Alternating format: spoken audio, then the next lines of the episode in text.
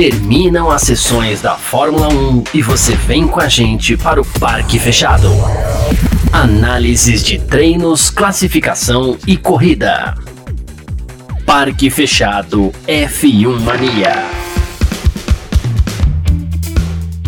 É isso, valeu demais pela sua presença, valeu você que tá junto com a gente por aqui. Tá no ar mais uma edição do nosso Parque Fechado, a nossa segunda edição do Parque Fechado nesse ano de 2022. Hoje, sábado, 19 de março de 2022. Aqui na Filmania, assim, você já sabe como funciona, né? Terminam as sessões da Fórmula 1 e você vem com a gente pro Parque Fechado, né? Treinos livres, classificação, corrida, sempre assim. A gente abre as nossas transmissões aqui agora para a gente poder falar da classificação para o Grande Prêmio do Bahrein que terminou há instantes, tá bom? É, com respostas, com muitas respostas já, e é sobre isso, claro, que a gente vai falar aqui, mas não sem antes agradecer você que está junto com a gente aqui no nosso canal do YouTube da Filmania, você que está com a gente aqui também no Facebook da Filmania, e muitíssimo obrigado também você que está acompanhando a gente pelo Terra TV. Vamos falar de Fórmula 1 por aqui porque é, encerrou a instantes aí a classificação para o Grande Prêmio do Bahrein. Formação de grid e quem vai largar na pole é o monegasco Charles Leclerc da Ferrari. Olha só, para quem duvidava que a Ferrari estava bem, tá aí a Ferrari está de volta Ferrari com o Leclerc marcou 1,30,558. Ele botou um décimo nas costas aí do Max Verstappen, que vai dividir a primeira fila com ele. Max Verstappen fez 1,30,681.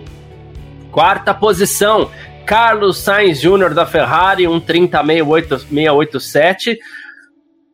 Terceira posição para o Sainz, na verdade. Quarta posição aí sim para o Sérgio Pérez, um 30,921. Só esses quatro pilotos na casa de um 30, tá? Para quem esperava o Hamilton aí em quarto lugar, talvez, atrás das Ferraris, atrás do, do Leclerc, atrás da, do Verstappen, aquela coisa assim ainda ficou atrás do Pérez também, vai largar na quinta posição amanhã, ele que fez 1,31,238.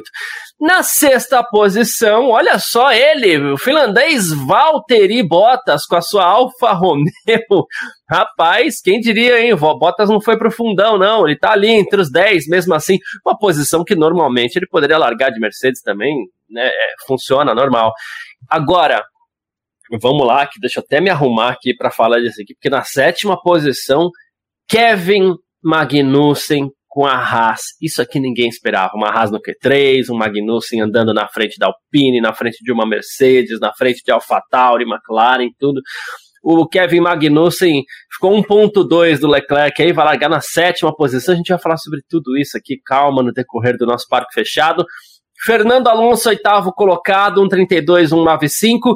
George Russell, da Mercedes, apenas o nono, 32, 216 e fechando os 10 primeiros aí, o francês Pierre Gasly da AlphaTauri, tá? Esteban Ocon foi o 11 com a Alpine, Mick Schumacher, o 12 com a Haas, Lando Norris apenas o 13 com a McLaren, 14 Alexander Albon da Williams, né? 15 Guan Yu Zhou da Alfa Romeo, 16 Yuki Tsunoda da, da da AlphaTauri também. Nico Huckenberg fazendo aí a, a, a, sua participação especial na temporada no lugar de Sebastian Vettel vai largar em 17 Daniel Ricardo 18 Lance Stroll o 19 e na última posição Nicolas Latifi. Bom, é, vamos lá, acho que temos respostas agora, né? Muitas vezes a gente fala aqui que os testes coletivos, que os treinos livres também para as etapas da Fórmula 1, eles nos deixam mais, mais perguntas do que respostas, porque é difícil mesmo a gente pegar, a gente fala assim, olha, o Verstappen foi mais rápido ontem, o Hamilton ficou um pouquinho para trás, calma, é treino livre, não vale nada, então a equipe pode é, estudar a, a alguma reação do carro com a pista, algum problema, como a Mercedes, inclusive, vem enfrentando alguns problemas, então a gente entende né, todas essas dificuldades, a gente acredita que é normal é, que uma equipe esconda o jogo na sexta-feira, ok, tá tudo bem. Mas na classificação não tem como, porque é competição, aí são os pilotos brigando para ver quem larga melhor amanhã, então vai todo mundo com o máximo que tem. Então agora, com todos dando o máximo que tem, a gente tem um panorama um pouquinho melhor da ordem de forças da Fórmula 1, pelo menos nesse início de temporada, muita coisa vai mudar, a Mercedes pode é, corrigir os seus problemas. É um carro com uma filosofia diferente que pode dar muito certo. Não estou dizendo que vai dar certo, que vai dar errado, mas pode dar muito certo. Como pode dar muito errado também, mas enfim, coisas podem mudar. Mas nessa primeira etapa, e talvez na segunda semana que vem, três ou quatro etapas assim, a ordem de forças é mais ou menos essa, tá? Uh, mandando um abraço aqui pro Rodrigão, Rodrigo Steyman, Rodrigo Teves. Grande abraço para você, meu querido. Ele falou: acertei os três primeiros aqui no chat ontem, hein? É assim que vale, cara. No escuro, sem saber direito como tá a, a ordem de forças, vai lá, dá o palpite e assim vale mais, né? Abraço para você, meu irmãozinho. Saudade de você, viu? Manuel Silva, tô em choque. É, o famoso tô bege, né? Porque, olha, eu vou te falar, essa classificação deixou a gente meio assim. O que mais me deixou espantado foi a raça até agora, mas a gente vai falar sobre tudo. Daqui a pouco o Jonathan tá aqui com a gente, ele que cuida das redes sociais da Filmania e que vai participar do nosso Parque Fechado hoje, o Vitor Berto também, então vai ter bastante coisa para a gente debater daqui até umas duas horas da tarde, tá bom? Efraim Oliveira, agora acredito que o Hamilton não estava blefando. Bem-vindo à Fórmula 1 2022. É, ficou essa dúvida no ar, né? Ah, o Hamilton tá blefando, o Hamilton tá, não tá blefando, o que será que tá acontecendo? A única coisa que me fazia acreditar, falei ontem que até no Parque Fechado com a Nath, com o Gavi, é, que o que me fazia acreditar que não era blefe era exatamente o fato da gente poder enxergar, da gente poder ver que na pista o único carro que realmente sentia uma reação visível que incomodava, era grave, era a Mercedes. Então era isso que me fazia pensar que não era blefe. Thiago Souza está aqui com a gente também, Maninho Alexandres e o Thiago Souza está junto com a gente por aqui. Vitor dando ok pra gente aí, a gente já. Beleza? Então vamos nessa. Vitor Berto, uma ótima tarde para você, assim como eu fiz com a Nath ontem, assim como eu fiz com o Gavi também, que foi a primeira edição do Parque Fechado. Dei feliz ano novo, que está começando tudo de novo, a gente adora isso. Bem-vindo, obrigado pela presença. Pole position da Ferrari, quase nada do que a gente viu no, no, na pré-temporada e no treino livre de ontem era blefe, né, Vitor? Boa tarde. Boa tarde, boa tarde, feliz ano novo para você, Garcia, feliz ano novo e temporada nova para todo mundo que acompanha a gente aqui. É, putz, pois é, realmente, inclusive eu tô vendo agora, a, o Band Sports ainda tá mostrando o finalzinho da cobertura, uh, o Leclerc tá recebendo o pneuzinho da Pirelli, que agora é não era 18, porque não tem 18 polegadas mas é maiorzinho, né? O aro que recebi até A borracha passado. mais fininha. é... A caneta que não funciona. é, continua tudo igual. É. É... Cara, que começo de temporada legal, né? Assim, temporada não começou oficialmente, oficialmente, porque o que vale são as corridas, né? Ninguém marca ponto hoje. É o que vale mesmo é amanhã, mas a gente começa a temporada de um jeito diferente, né? Agora, de fato, a gente começa, a gente fala que a gente começa porque antes, né, até nos treinos livres não valia nada, né? Poderia estar escondendo o jogo, não, enfim, não tem nenhum, nenhum impacto no resultado da temporada. E agora isso, o Qualify já tem um, um impacto, porque define o grid de largada amanhã, a gente sabe que o, o Ricardo, que vai largar lá em 18º, tem menos chance de vencer do que o Leclerc que larga em primeiro. Eu por pouco não falei que a gente sabe que ele não vai ganhar, porque vai que o Ricardo ganha, né? A gente já viu coisas engraçadinhas acontecerem na Fórmula 1. É, impossível não é, mas é mais difícil, como eu falei. É, então a gente começa o ano de maneira diferente com a, a Ferrari tendo um belo desempenho.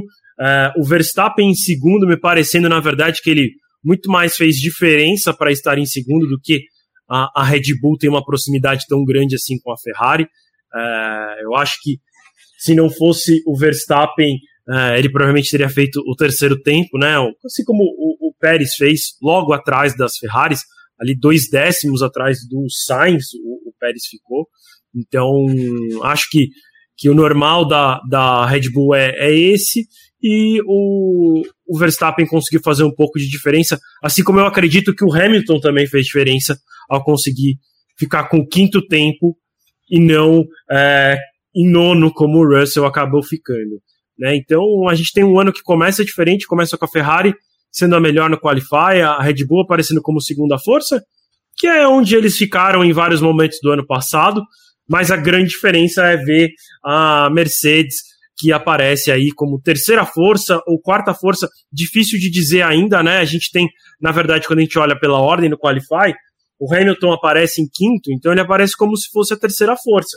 Só que entre ele e o Russell tem o Bottas de Alfa Romeo, tem o Magnussen de Haas e tem o Alonso de Alpine. E aí só então vem o Russell na outra Mercedes e o Gasly é, em décimo colocado como Alfa Tauri.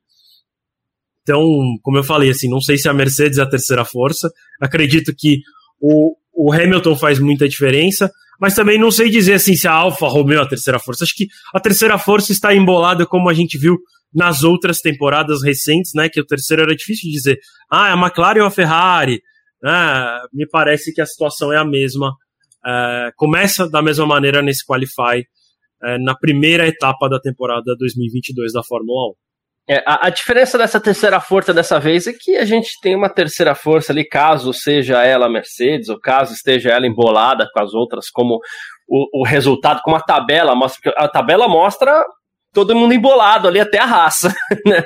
Mas assim, a, a, diferença é que no caso da Mercedes a gente acredita que tem um potencial para se destacar um pouquinho mais do que no ano passado, por exemplo, tinha a McLaren e Ferrari. A força então, de reação, né, Garcia? Isso, tipo, a força é. de reação que, ele, que a Mercedes tem é muito maior do que, do que talvez qualquer outra equipe do grid, inclusive. Sim. Mais do que a Red Bull, mais do que a Ferrari. É, um, um, Hamilton atrás do volante ali também, que faz diferença, a gente não pode é, negar isso de jeito nenhum. Então, é, se a Mercedes conseguir subir esse degrauzinho, a gente pode ter uma briga muito interessante lá entre três equipes, que acho que é, o ano passado já foi muito legal, mas ter três equipes brigando lá na frente seria um sonho para qualquer fã de Fórmula 1, né? Ah, sem dúvida nenhuma, né? E eu tô super ansioso, já mega me adiantando pela corrida de amanhã, né? Porque a promessa desses carros novos não era, não era embolar o Qualify, era permitir ultrapassagens na corrida, né? E vamos ver se eles vão conseguir é, oferecer isso amanhã, é, se os carros de fato vão conseguir andar próximos ou não. Aí a gente vai ver se a gente vai ter uma temporada competitiva. É, na corrida ou se vai ser só ali uma, uma, é, é sei lá, intercalar as forças, né? Um, revezamento de forças ao longo da temporada, que foi como foi ano passado, né? Acho que em alguns momentos o Verstappen e o Hamilton se encontraram na pista, mas mesmo quando eles se encontraram era porque um deles era mais forte e estava atrás. Né? E só por isso houve essa disputa na pista. Porque, na verdade, em todos os momentos, uma equipe era melhor do que a outra. Em momentos a Red Bull era melhor, em momentos a Mercedes era melhor, e aí nisso saiu o resultado final do campeonato. É, com a Mercedes levando a melhor no campeonato de construtores, inclusive, né? apesar do Verstappen ter sido campeão. Quando a gente olha para a equipe, a Mercedes foi quem se deu melhor. Então, vamos ver como é que vai ser esse ano. Começou muito embolado no Qualify, né, em termos de, de ter duas equipes próximas, e a gente sabe que a Mercedes deve chegar em algum momento para ser essa terceira. Mas vamos ver o que, acontece na corrida. Se não vai continuar como era até ano passado, que o Leclerc ou o Verstappen fazem a primeira curva em primeiro, e aí a outra chance é no pit stop, senão não tem ultrapassagem nenhuma, né? É, inclusive, uh, no que diz respeito a essa questão do carro se adaptar à pista, é algo que a gente talvez veja com um pouquinho mais de constância nessa temporada, porque ao contrário do que a gente pensava até o ano passado, os carros eles vêm para a pista com filosofias muito diferentes. Então a gente tem a Ferrari, largona, robusta, com a piscininha lateral ali. A gente tem a Mercedes praticamente sem os side pods ali, porque são micro side pods, se a gente pegar pelo padrão da Fórmula 1, a Red é, Bull eles falaram um... que usaram uma tecnologia de foguete, né? E realmente Sim. parece ter uma aerodinâmica de foguete ali na ali nessa parte traseira. É, até, até parecido com que eram os ônibus espaciais americanos, né? Que tem, tem uma certa semelhança. Não, acho que até mais com o ônibus espacial do que com o foguete em si. Isso. Enquanto que a gente tem a Red Bull que parece ser um carro que já puxa um pouquinho de cada filosofia ali, é, é mais meio termo. Então, isso pode fazer com que um carro se destaque aqui no Bahrein. Não digo semana. Bom, semana que vem a gente tem uma pista muito veloz lá na Arábia Saudita, né? Embora seja um circuito de rua. É, péssimo circuito, mas enfim, é uma pista muito veloz. Depois a gente já vai para Imola, que é uma pista para Austrália antes, né? Na verdade, que é uma pista completamente diferente. Lá no meio do ano a gente vai chegar em Mônaco. Então, cada carro vai se adaptar de uma forma. Pode ser que a gente veja a McLaren crescendo em outras pistas, Aston Martin, ou então a, a Haas volte a cair, não sei. São coisas que podem acontecer ainda nessa temporada. Acredito eu que com mais constância do que a gente viu em 2021, exatamente por conta dessa questão da filosofia dos carros, que é bem diferente. Antes de chamar o John aqui, esperando só um ok dele, que eu tô vendo ele na telinha ali, a hora que ele der um ok eu já chamo, mas antes deixa eu aproveitar para um, mandar só uns abraços rapidinho aqui, a gente já vai ler algumas mensagens também, tá? Mas quero mandar um abraço para quem tá com a gente. Felipe Souza, o Rodrigo Lara também tá aqui. Abraço, Rodrigo, Matheus Fagundes, Elton Moura, o Ângelo, Renato Francisco também está de volta aí, Felipe Formiga, Lucas Silva, Thiago Barreto, Camelier, bastante gente participando é, com a gente aqui. Você pode, você que está acompanhando a gente no Facebook, no YouTube, pode mandar sua mensagem para a gente também, que a gente vai debater bastante aqui. Vou chamar na transmissão aqui então, Vitor, o Jonathan, ele cuida das nossas redes sociais aqui ferrarista assumido de carteirinha e que deve estar muito contente com a pole position do, do, do Leclerc para esse grande prêmio do Bahrein. Jonathan, boa tarde, seja bem-vindo ao Parque Fechado desse sabadão aí. Comenta pra gente aí essa pole position da Ferrari, Jonathan. Boa tarde, Garcia, boa tarde, Vitor, boa tarde a todos vocês que estão nos assistindo.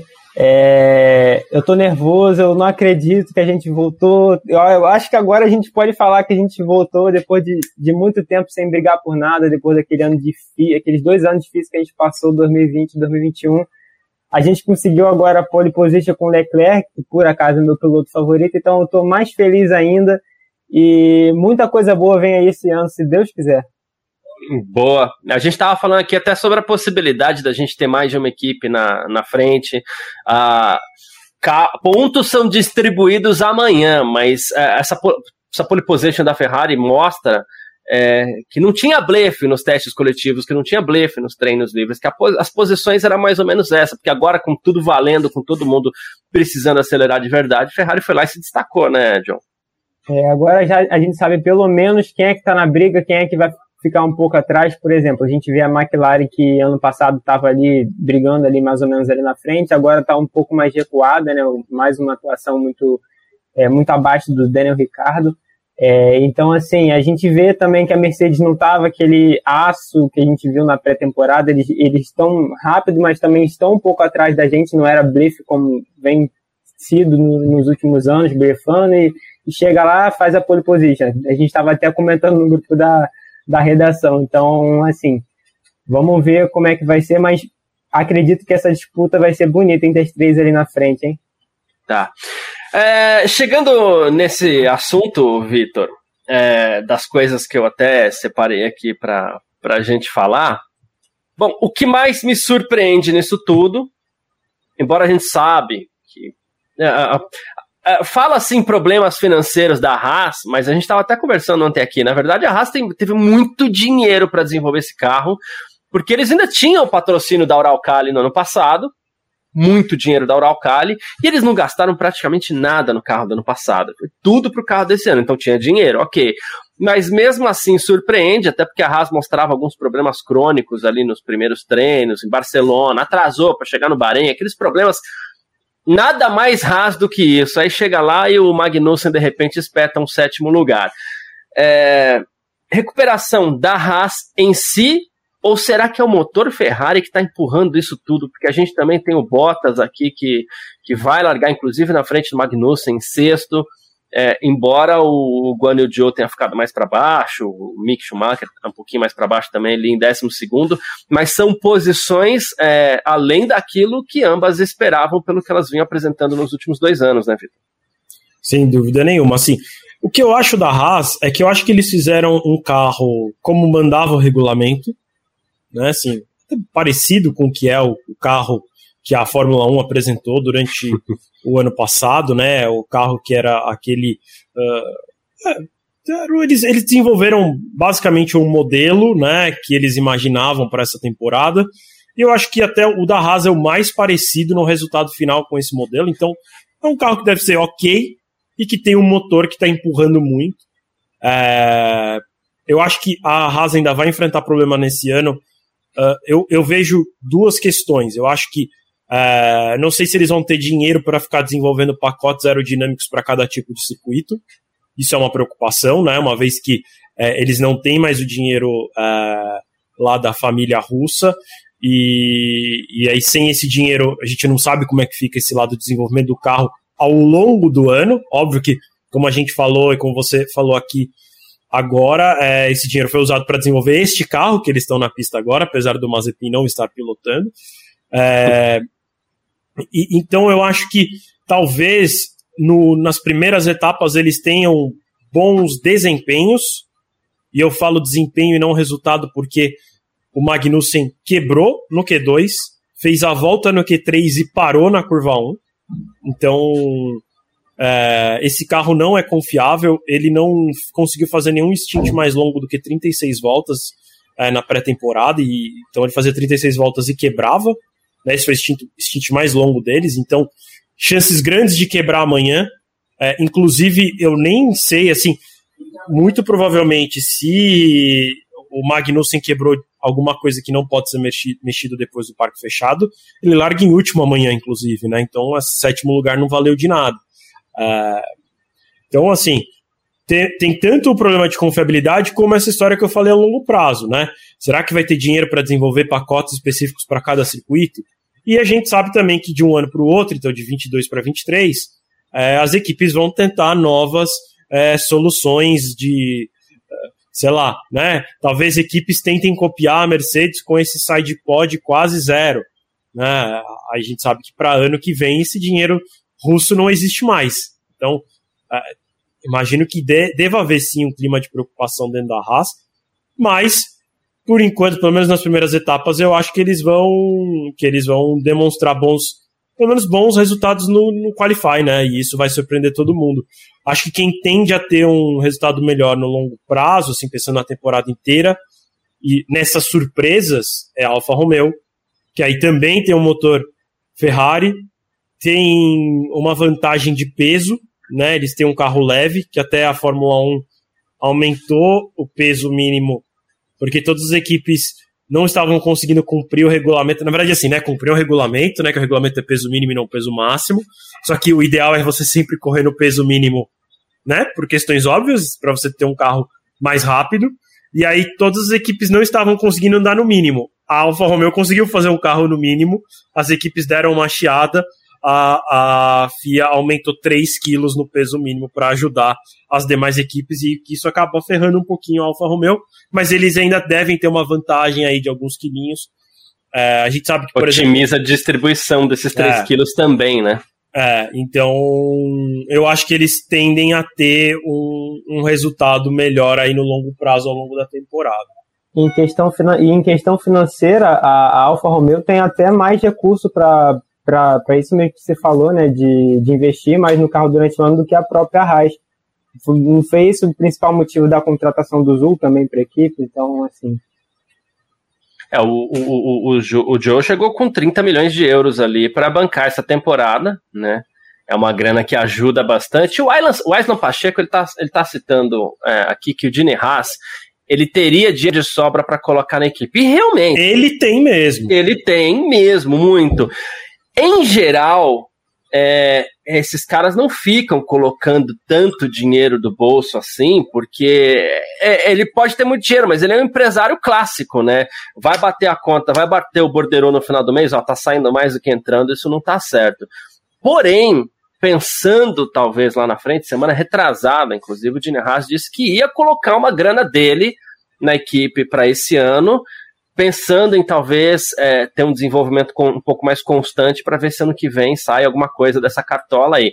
Se sai, não sei, é, mas poderia ser um, um investimento, eu imagino que não vai ser interessante. Tanto, eu não imagino que vai ser tanto dinheiro quanto a Uralcali colocava. É, é isso.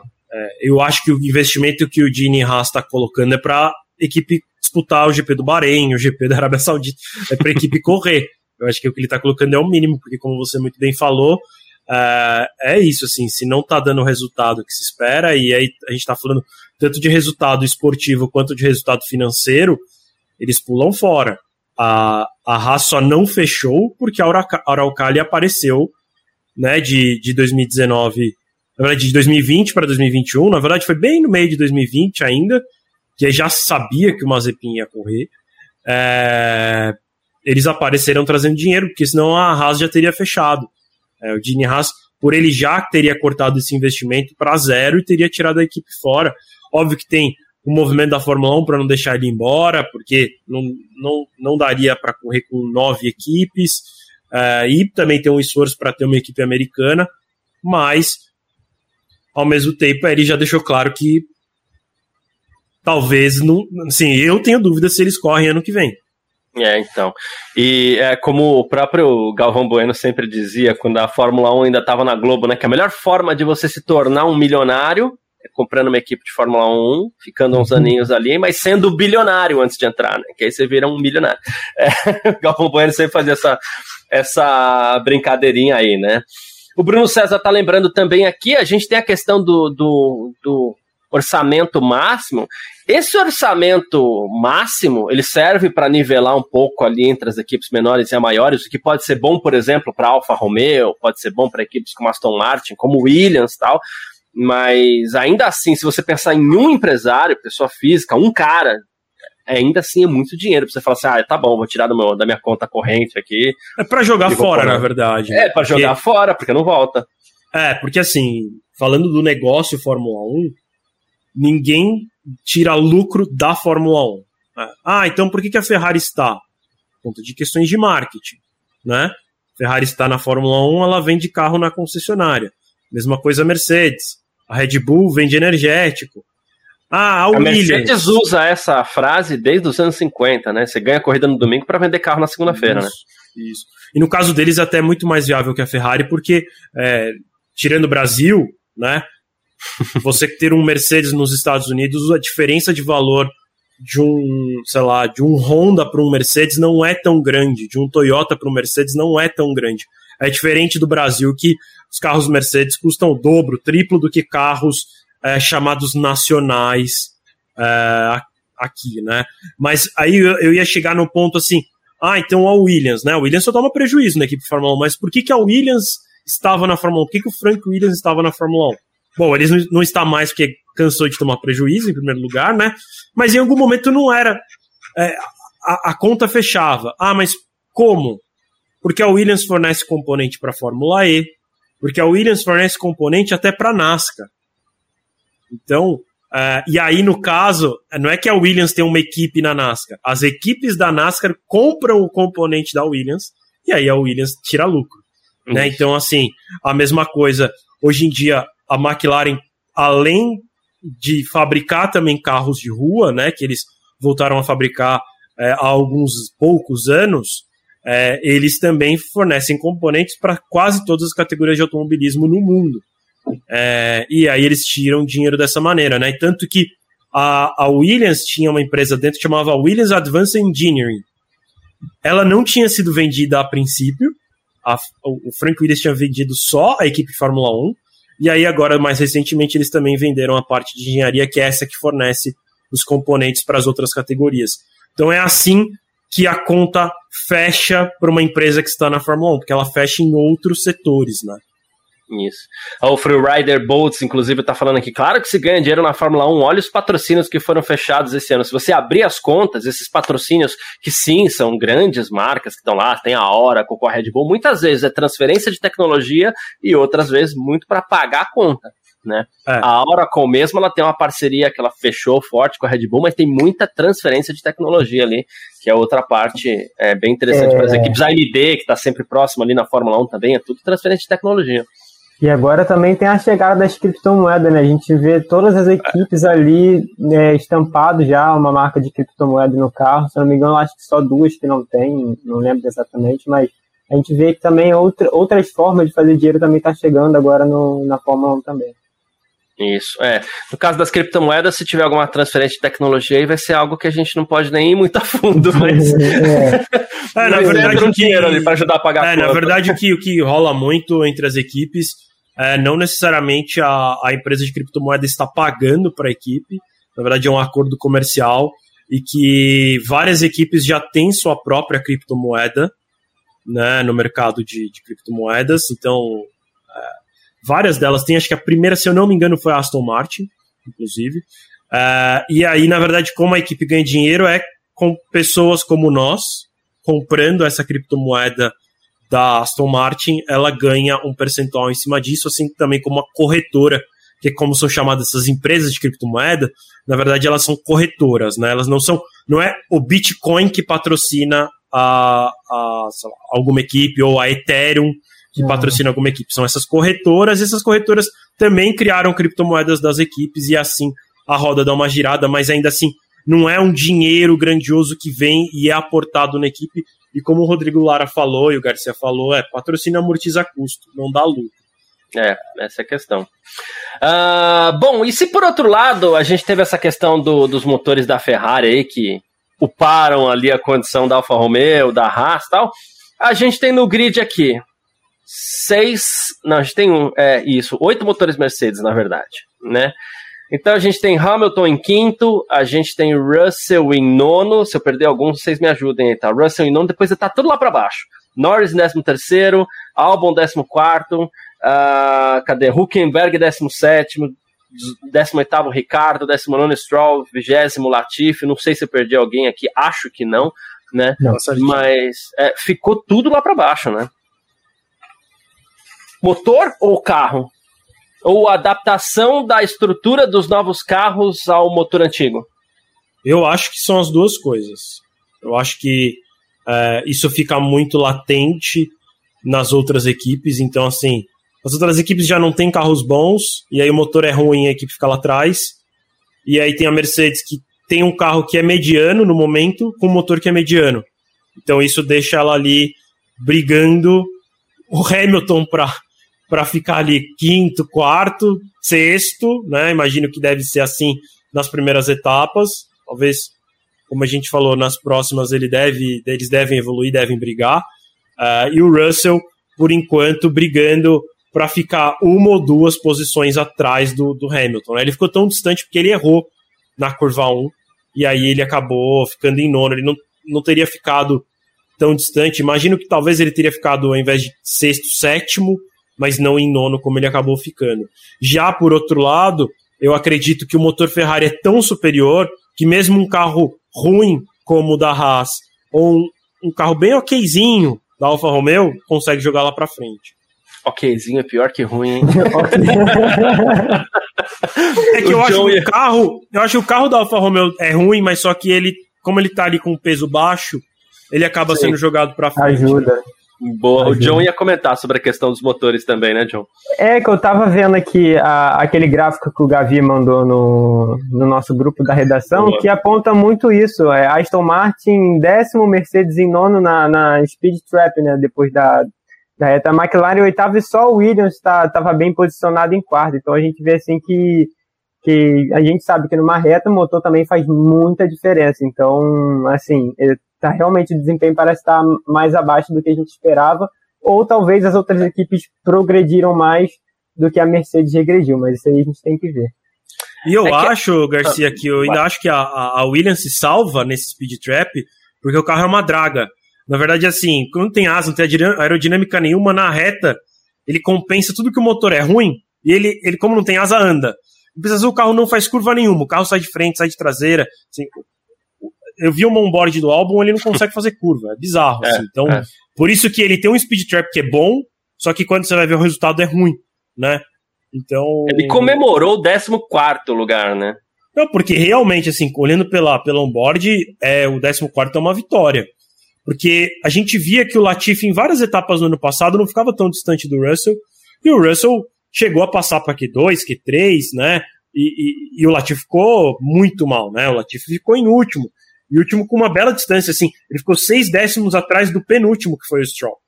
Então, é, o álbum ter conseguido um décimo quarto foi realmente uma vitória. A gente está falando aí, é, o, o tempo do álbum foi um segundo melhor do que o Latifi. Então, Boa. realmente é, fez uma diferença ali o álbum. E essa questão do, do, dos motores é plot twist atrás de plot twist, né? Porque o que acontece? A gente esperava carros todos iguais. Nossa, para onde a Fórmula 1 vai?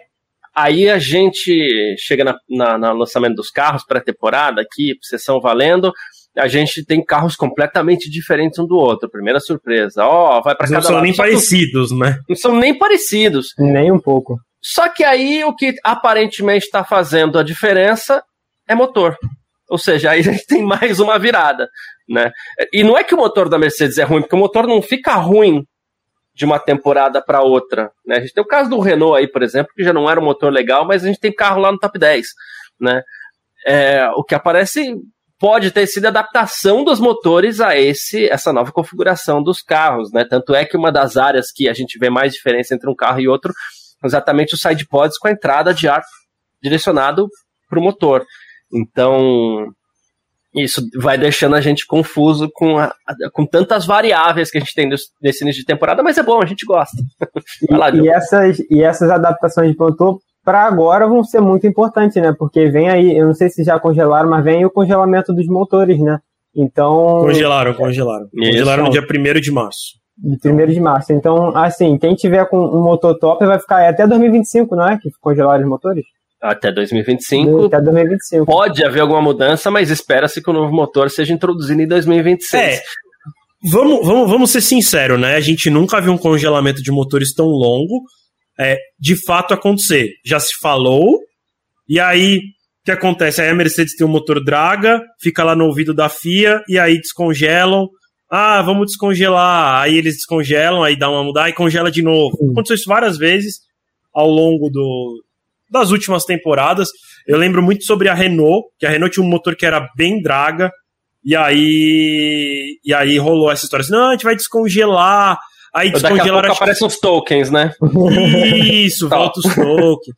Não, assim, ó, então assim, ó, a Renault tá muito ruim, então a gente vai descongelar três tokens para a Renault e um para as outras. Então, sei lá, vamos ver o que, que acontece.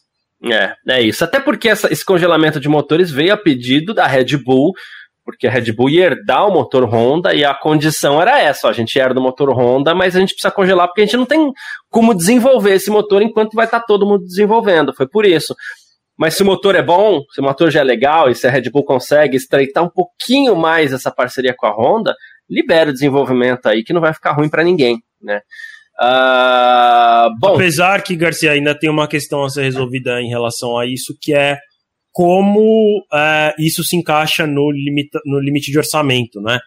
Isso é uma questão meio complexa, porque como Mercedes, Ferrari, Red Bull e Renault, que no caso é a equipe Alpine, que desenvolvem, uh, e eles têm todos o mesmo teto orçamentário, como se faria, faria então para, tipo, se a Ferrari tem que gastar dinheiro para desenvolver o motor, ela tem menos dinheiro para desenvolver o carro.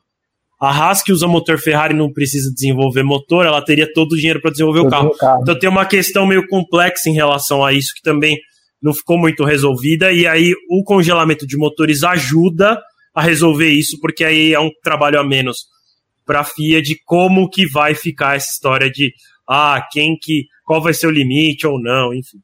Até porque se você liberar um orçamento paralelo para as equipes desenvolvendo motor, como é que você vai controlar isso, né? Ah, mas a Ferrari desenvolveu um motor, ok, mas foi pensando nela, em como isso se adapta ao carro dela. Então, é perigoso mesmo, né? Então, enfim. Uh, ainda sobre a Mercedes, né, que é uma da, das surpresas da, da temporada, né, porque a gente sempre espera a Mercedes na ponta, com regulamento novo ou não. Eric Ravani, Vitor, houve um claro avanço em relação às quicadas da Mercedes nesse quali. Achei que o carro estava mais alto que nos TLs. Acho que isso pode ter acontecido. Me pareceu um pouquinho mais alto. É, pode ser que, inclusive, o Hamilton tenha ido com o mesmo assoalho que o Russell usou ontem, que aparentemente amenizou o problema, só que o carro mais alto vai perder um pouco de desempenho também, né? É, exatamente. É, eles vão ter que encontrar um equilíbrio. Enquanto eles não resolvem, vão ter que encontrar um equilíbrio entre altura e golfinhadas que é como é traduzido no literal.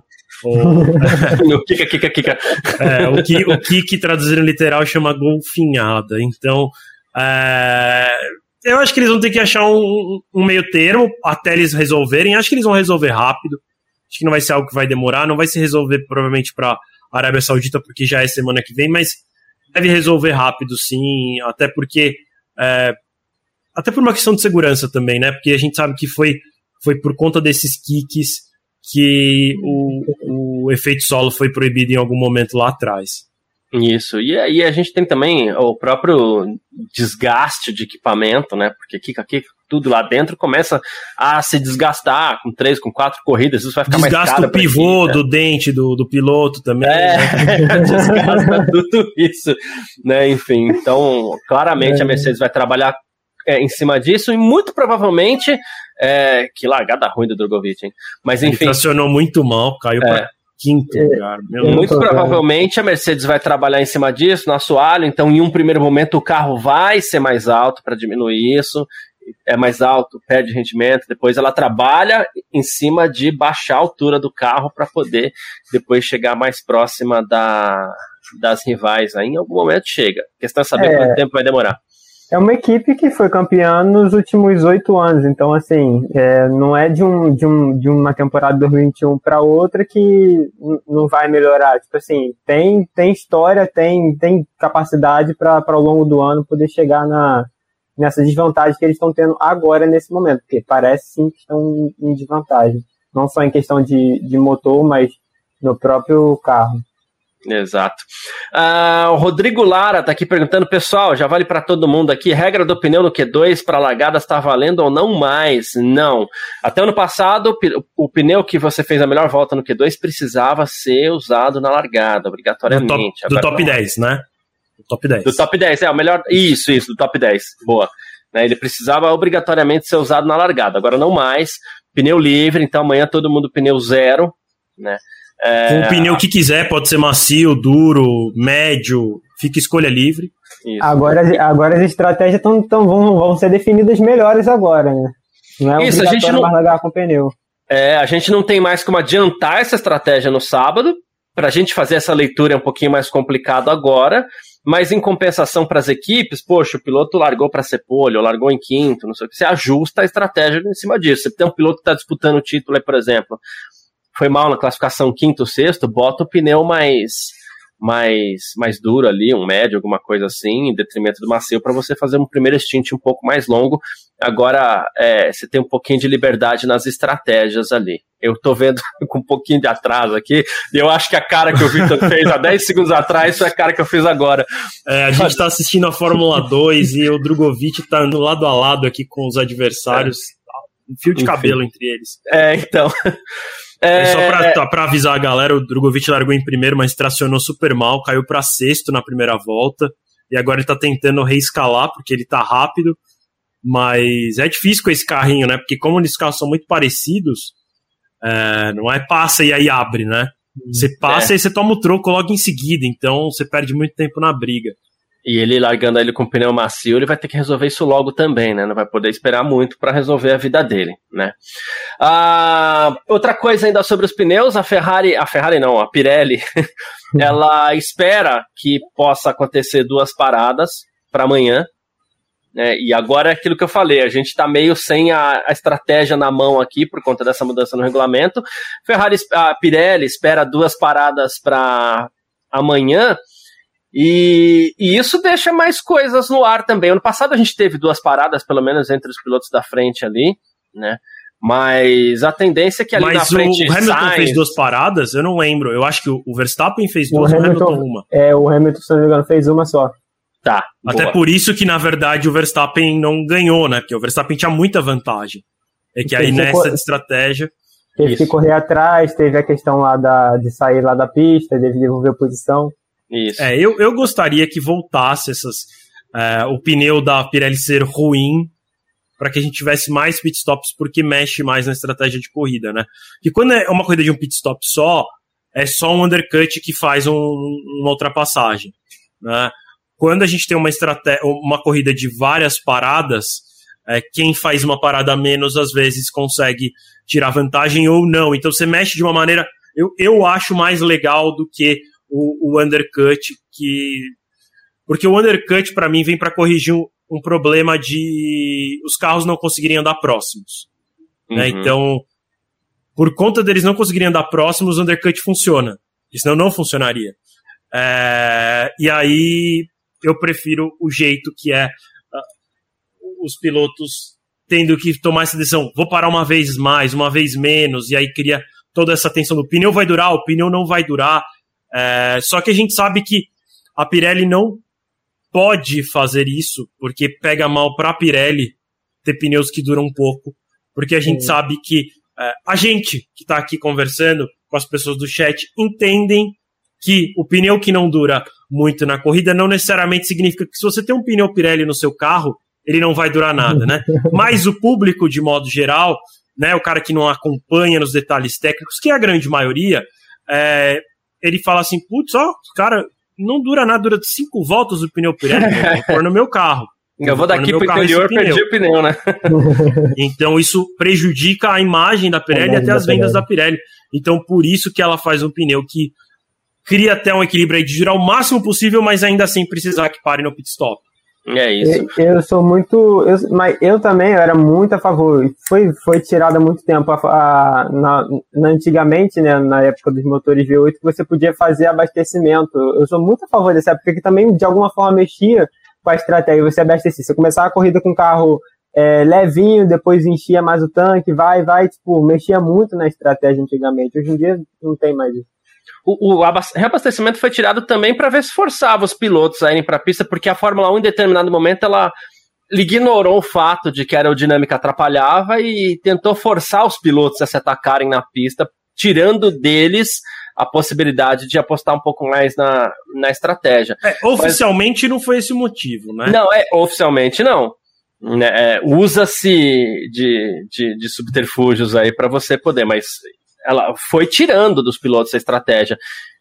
Se os pilotos conseguirem, e parece que vão, se os pilotos conseguirem se ultrapassar um pouco mais na pista, você para não para fazer um undercut, como o Vitor estava falando, você para no momento que é melhor para você, no momento que é melhor para sua administração da corrida. Né? Porque muitas vezes o undercut não é legal, porque às vezes você tem que fazer um undercut aqui, mas tem que pensar aí lá no final da corrida como é que eu vou estar. Tá? Às vezes não está bem. Né? Precisa Vai ficar chegar marcando o adversário. Mundo. Isso, né? Mas ao mesmo tempo, o que, o que me incomoda no undercut é que, assim, às vezes o piloto da frente não chega bem lá no final, só que o de trás não consegue passar porque a uhum. aerodinâmica uhum. desses carros não permite. Por isso que eu digo que, para mim, o undercut é, um, é uma solução para um problema que o carro tem, né? É, porque numa condição, por exemplo, numa Fórmula 2 da vida, que os carros são tão próximos em termos de andar junto, não, não tem undercut. Porque se o cara da frente tiver um pouquinho mais lento, o cara de trás vai passar, não dá para segurar. E ele tem uma aerodinâmica 1, mais pobre também, né? É, na Fórmula 1, o cara da frente, mesmo com o pneu pior e andando mais lento, o de trás acabava andando mais lento ainda porque ele não conseguia chegar perto porque ele perdia pressão aerodinâmica. Então, para mim, o undercut meio que é isso, assim, encontrar um buraco naquele equilíbrio. Ah, tem um jeito de eu passar que depois o cara, mesmo assim, o cara de trás sendo mais rápido não vai conseguir passar porque gera muita turbulência. É um undercut. Tanto que nem se usava essa palavra, né, há temporadas atrás, ninguém falava disso, né, porque realmente o cara que chegasse com o, menor, o melhor pneu lá no final, ele tinha uma chance grande de passar. Vamos ver se isso é resolvido, né? De novo, os carros novos vêm para resolver isso. Vamos ver se eles se a, se a FIA consegue alcançar o objetivo delas. E aí, Garcia, só para complementar, eu falei que não era o motivo oficial, só para contar o motivo oficial que é alegado pela FIA de não ter mais pit stop. Na verdade, são dois. Um que não faz muito sentido, que é economizar combustível e gastar menos combustível por uma questão de sustentabilidade. É, e que isso não faz muito sentido, porque era só deixar limitar também o fluxo de combustível, e aí você só colocar um tanque menor no carro você ia ter que. Se eu preciso de 100 litros para completar a corrida e eu tenho um tanque que cabe 30 litros, ia ter que parar três vezes, ter que parar duas vezes, né? É, por isso que eu falo que não faz muito sentido a desculpa que eles deram. Mas aí a outra, que aí essa faz sentido, é que é a, como se levava muito combustível para as etapas e o equipamento de reabastecimento é muito pesado, se gastava muito mais dinheiro de frete para as equipes. Então, tirar isso barateou um pouquinho a, a temporada para as equipes, principalmente para as menores, porque é, um quilo num avião faz muita diferença de consumo de combustível do avião, e o combustível do avião é mais caro que o combustível da Fórmula 1. Então, então isso pesa no bolso, principalmente das menores. É. E sobre o pneu ainda, é bom a gente ficar de olho para ver como isso vai se comportar na, na, como eles vão se comportar na corrida, porque assim, o Hamilton já reclamou desses pneus, já falou que são ruins, ele usou essa palavra. É, não que seja surpresa, não que a gente tenha ficado surpreso. Isso, mas... Toda vez que ele não começa bem a temporada, ele fala que o problema é do pneu. Aí a Pirelli vai lá, resolve e eles passam a, a, ao adversário, né? Isso. E, mas tem uma questão também. A gente tem os carros mais pesados, isso é mais estresse no pneu.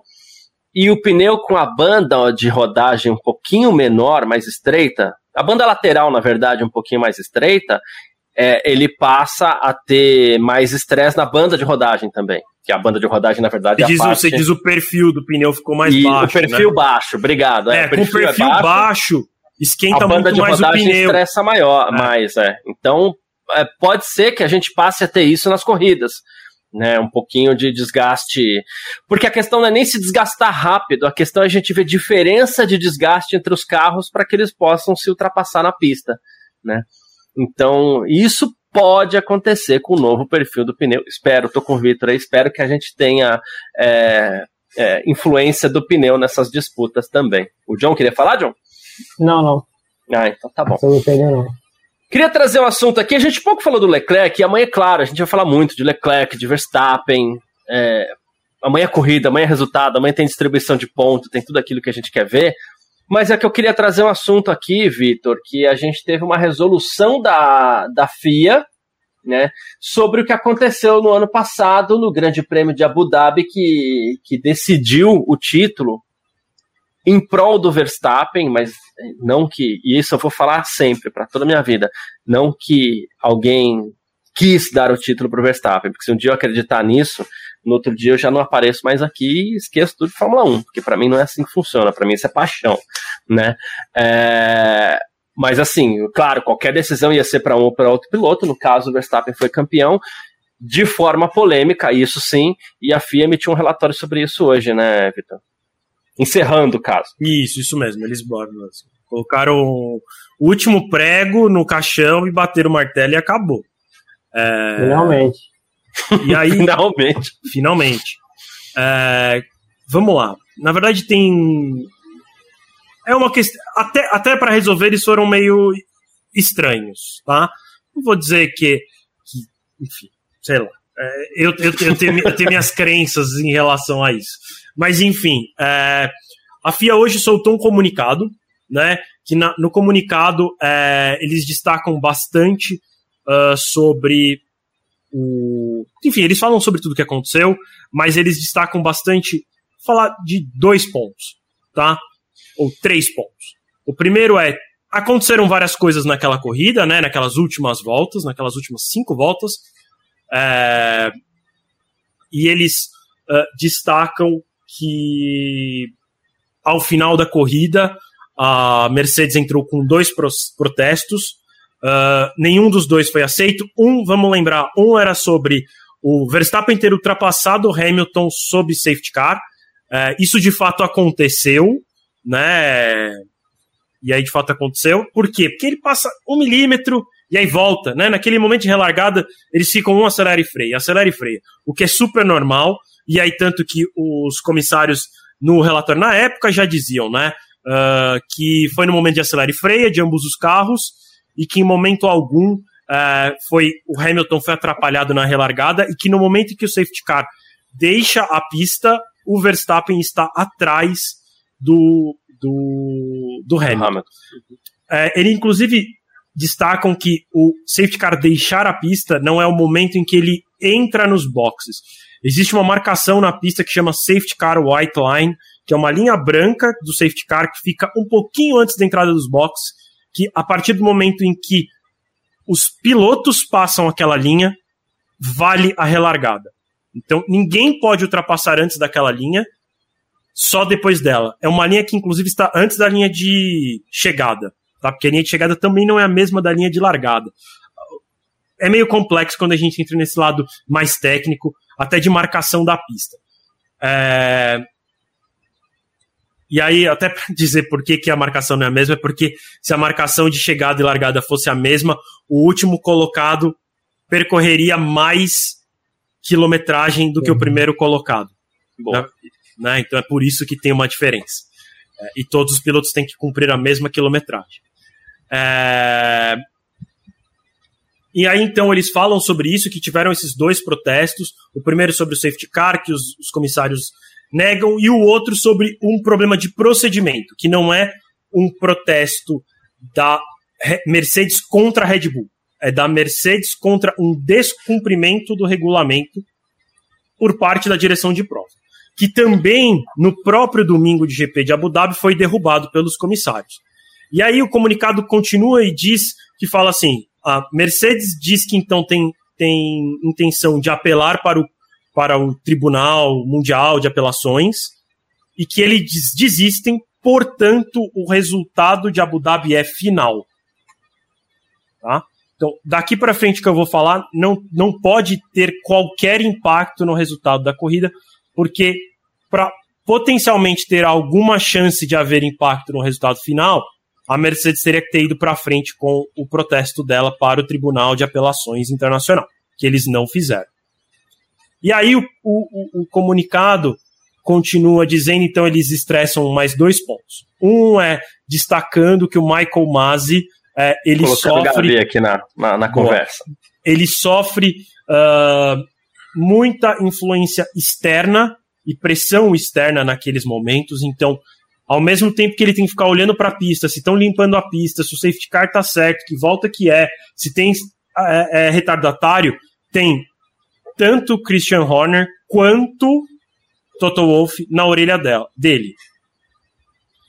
É, e aí diz então que o diretor de prova é submetido a muita pressão.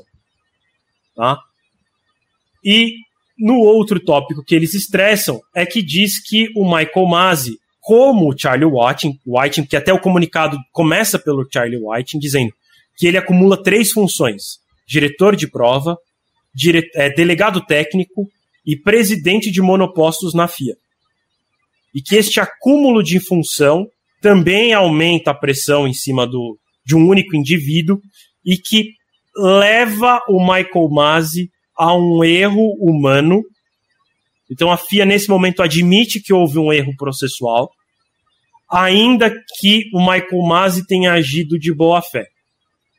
Então, neste momento, a FIA admite que houve sim um erro e que o correto teria sido é, ou todos os adversários passarem, né? Só que se isso acontecesse, o safety car só poderia ter relargado uma volta depois do final, ou seja, não teria relargada com bandeira verde, ou os, a decisão de nenhum carro retardatário passar o safety car e aí ter a relargada, porque aí daria tempo de ter a relargada. E aí Deixa o Verstappen como... ficaria atrás dos retardatários, na, na, na posição de pista. Isso, isso. O comunicado termina aí. Junto com o comunicado vem um, um relatório de sete páginas que eu traduzi, tá na íntegra no F1 Mania. posso fazer um, um comentário muito. Não, é porque essa. E, e, fica com, com comentário. É que a gente, a gente lembra disso hoje, a gente fala assim, o Verstappen ficaria é, uma volta atrás, e a gente fala, pô, se todos os retardatários passassem o safety car, é, eles, eles a, a relargada só poderia ter sido dada uma volta depois e aí a corrida já teria acabado.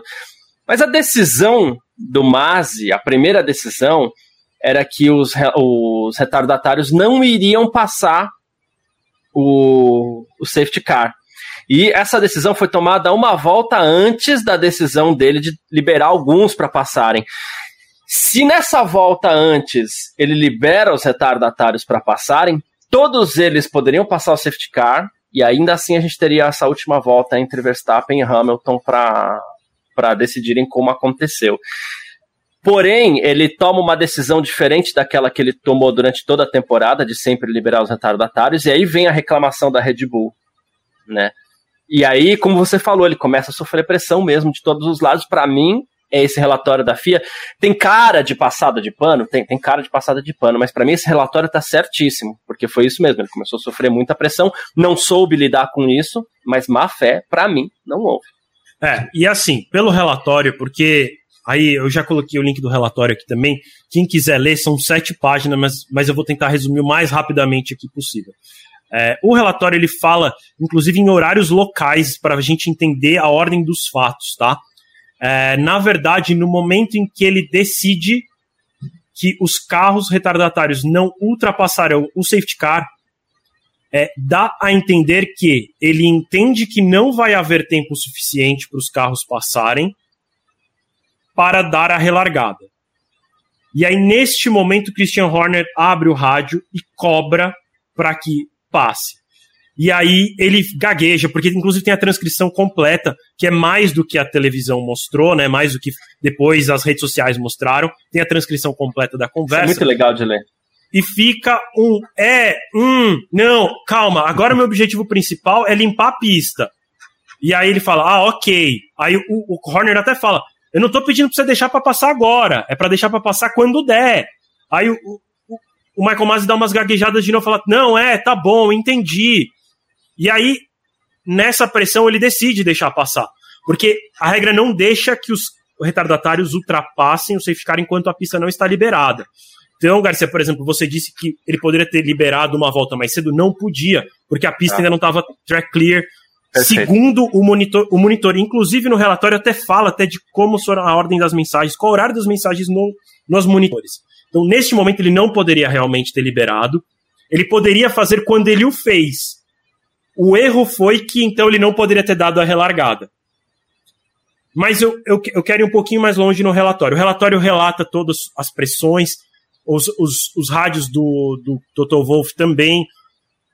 É, e aí também passa por uns pontos importantes, né? Que, tem, que eles repetem a história de acúmulo de função, é, rádios enchendo o saco dele, pra, que é a única palavra que tem como usar mesmo, é, e a final de um campeonato que estava empatada, e um fator que é extremamente importante também para análise, é, dois fatores, eu lembrei de mais um. Um é, passou por vários especialistas jurídicos o regulamento da Fórmula 1, e como ele é escrito, cada um interpreta de um jeito. Então, para alguns especialistas jurídicos, o Michael Masi podia ter feito o que ele fez, e os comissários estavam certos ao não deixar é, a mudança do resultado lá naquele domingo ainda, né? Porque quando os comissários falam que está tudo bem, fala porque o diretor de prova tem poder sobre o safety car, então ele, ele que decide.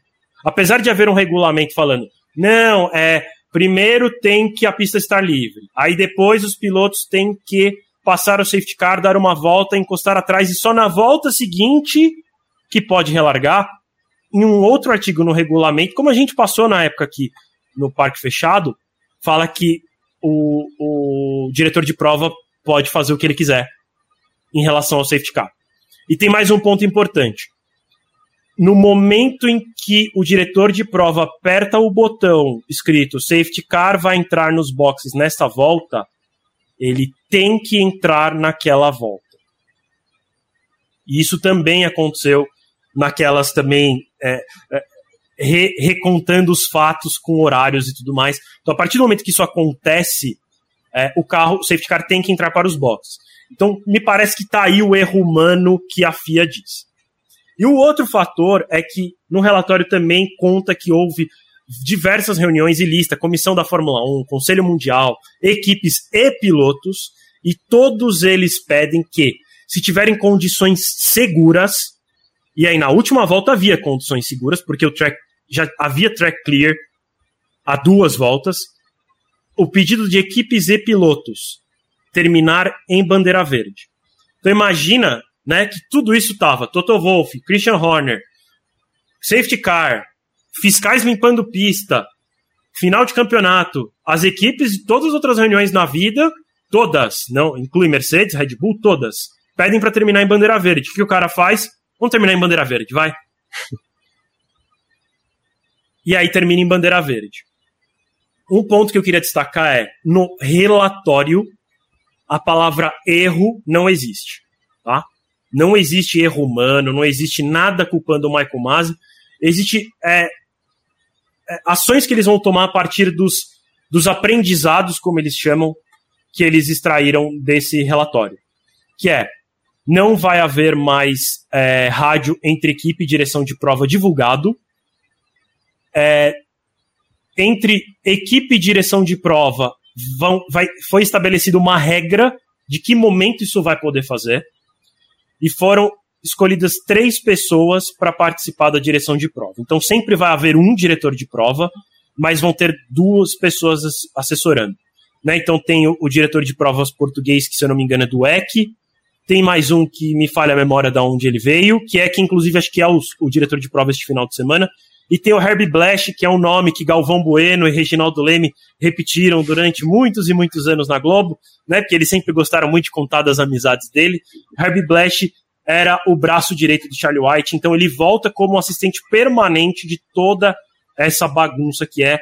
E o diretor de prova não acumula mais função nem de delegado técnico, nem de é, presidente de monopostos da FIA.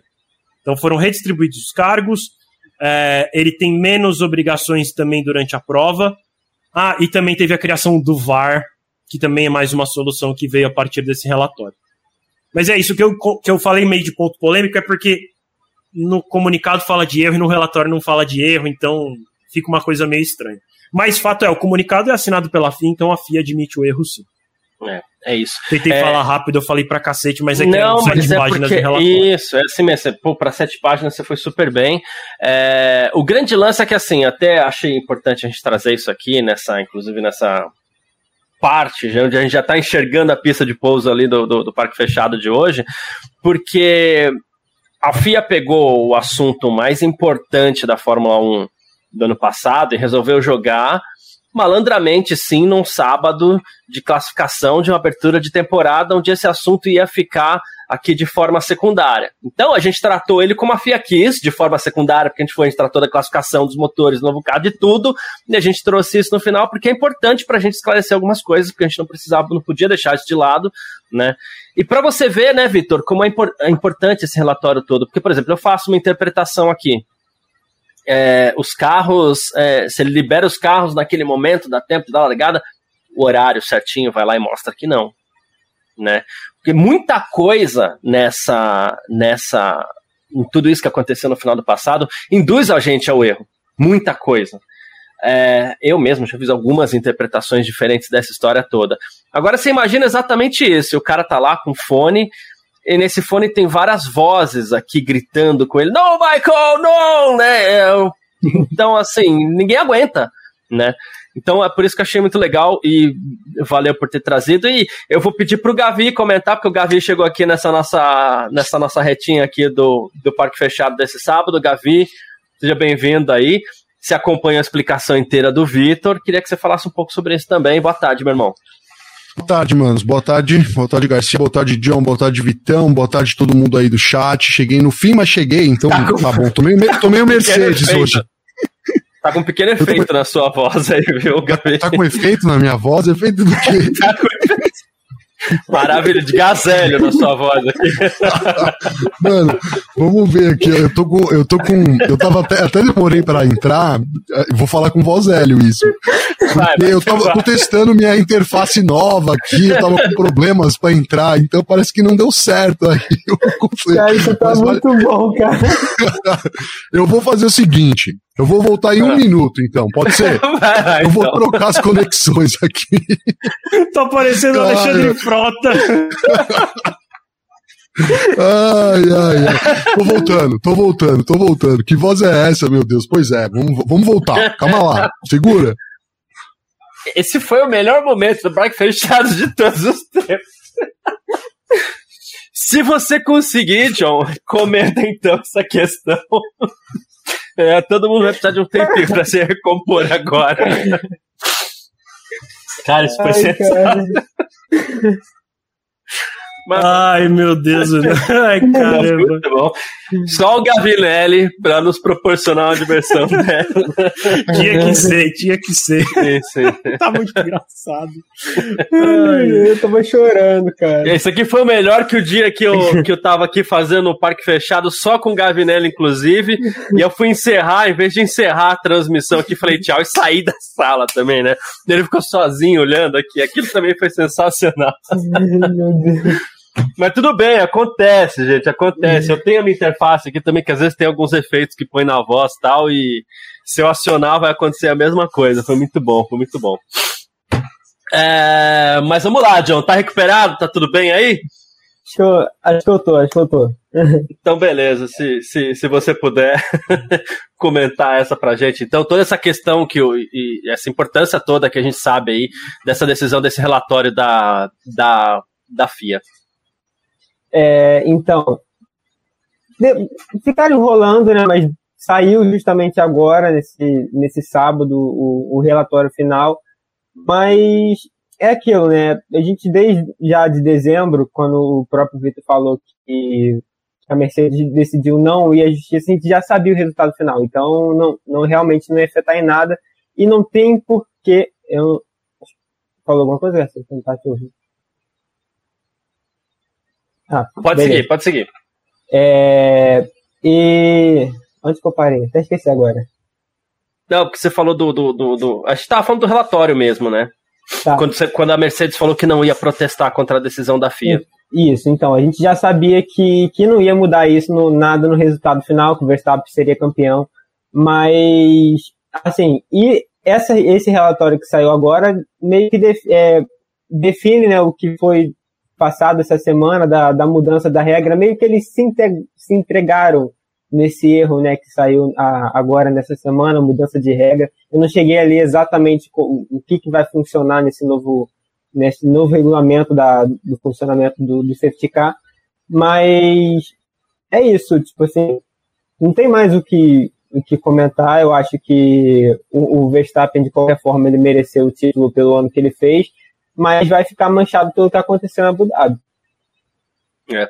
Inclusive, você falou da, da, alteração de regulamento, agora a, a Mercedes trocou, a Mercedes não, a FIA trocou uma palavrinha no regulamento, trocou um N por um all, né? Que agora é, havia no regulamento que é. Bem lembrado, esqueci. É, fala disso no relatório eu esqueci de contar aqui. Isso, que qualquer carro poderia passar basicamente o, o, o safety car. E agora todos os carros são obrigados a passar no safety car, né, Vitor?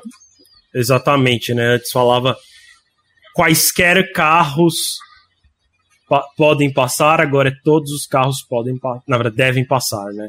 E, é isso. É, assim, espero que a gente não tenha mais polêmicas em relação a isto nesse ano, né? Porque eu, eu, eu não cheguei a olhar o regulamento desse ano, né? Normalmente eu tenho o regulamento salvo aqui na minha máquina desse ano. Primeira etapa do ano, ainda nem, não. Tipo, a gente fica de férias três meses de, de Fórmula 1, assim, é sem ter corrida a gente perde o ritmo. Então, eu não, esse eu nem cheguei a olhar, mas assim, ao mesmo tempo, se, não, se tem um, um artigo que fala que o diretor de prova pode tomar uma decisão que substitui o que o regulamento diz em relação ao safety car, não adianta nada colocar O ou N, né? Uhum. Eles precisam tirar também esse artigo do, do regulamento e dizer que tem que seguir isso. É. É isso. Gavi, o Alexandre Frota voltou. Eu tô na ansiedade para saber como é que vai ser sua voz agora.